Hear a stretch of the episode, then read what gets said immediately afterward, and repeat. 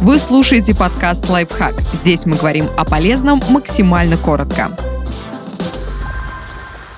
как на нас влияет наличие жизненной цели и как она задает нам паттерны поведения. Цель — это центральное самоорганизующееся жизненное стремление. Оно задает систематические паттерны поведения в повседневной жизни. Это проявляется в том, какие задачи вы себе ставите, сколько усилий на них тратите, как распределяете время. Профессор психологии в университете Джорджа Мейсона Тодд Каждан и его коллега Патрик Макнайт посвятили целую научную работу объяснению того, почему наличие жизненной цели влияет на здоровье и благополучие. В ней они описали возможные связи цели с разными жизненными аспектами. Когнитивная вовлеченность. Наличие жизненной цели – не обязательное условие для повседневного существования человека, но оно снижает риск нежелательных последствий, проблем с психическим и физическим здоровьем и короткой продолжительности жизни конечные цели. Жизненная цель зачастую объясняет, почему человек совершил те или иные поступки. Это стимул постоянству в поведении.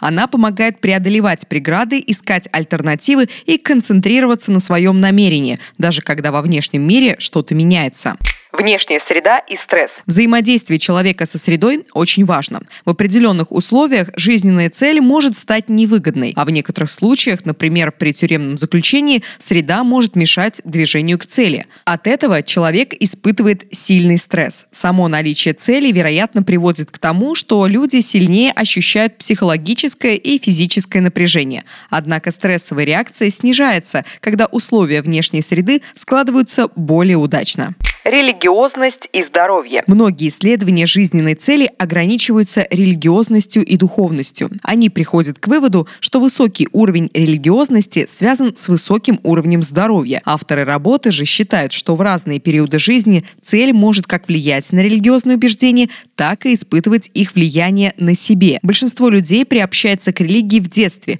под влиянием родителей. Их убеждения вызваны воспитанием и подражанием старшим, а не внутренними характеристиками. Поэтому поэтому рано приобретенная религиозная принадлежность может сформировать жизненную цель. Но после этого причинная связь меняется. Цель определяется религиозностью. Человеку, который не способен понять абстрактные концепции, сложно будет сформулировать цель. Для этого нужны проницательность, самоанализ и планирование. Однако люди, не имеющие цели, вполне могут прожить счастливую и плодотворную жизнь. А вот осознание ее отсутствия, наоборот, может привести к страданиям.